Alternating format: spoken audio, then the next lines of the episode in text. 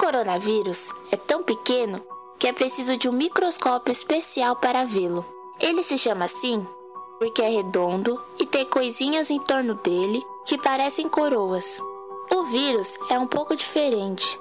Ele não come e para viver é preciso que esteja perto das pessoas.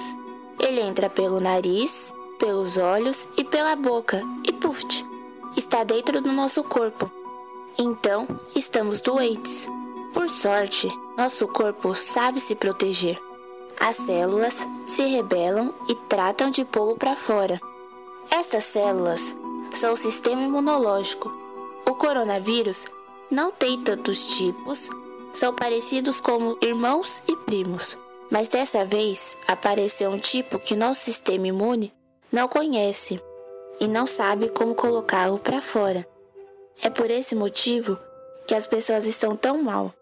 Alguns ficam só pouco doentes, como nós crianças. Mas mesmo que não fiquemos tão mal, ainda portamos o vírus, que salta para outros adultos, como os nossos pais e professores.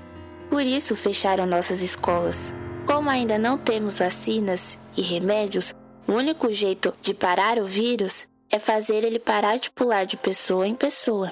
Com uma tosse ou um espirro, o vírus viaja nas gotinhas pelo ar e ficam nas maçanetas das portas, e se tocamos nelas e colocamos a mão na boca ou no nariz, puf, o vírus está dentro e tchum, estamos doentes. A regra número um é sempre lavar as mãos, bem e por bastante tempo.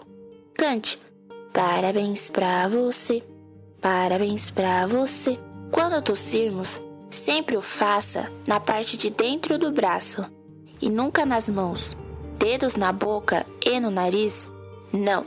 E devemos estar separados pelo menos um metro de outras pessoas, porque as gotinhas com o vírus ficam em torno de quem está doente. Mas a coisa que mais funciona é ficar em casa, pelo menos por um tempo.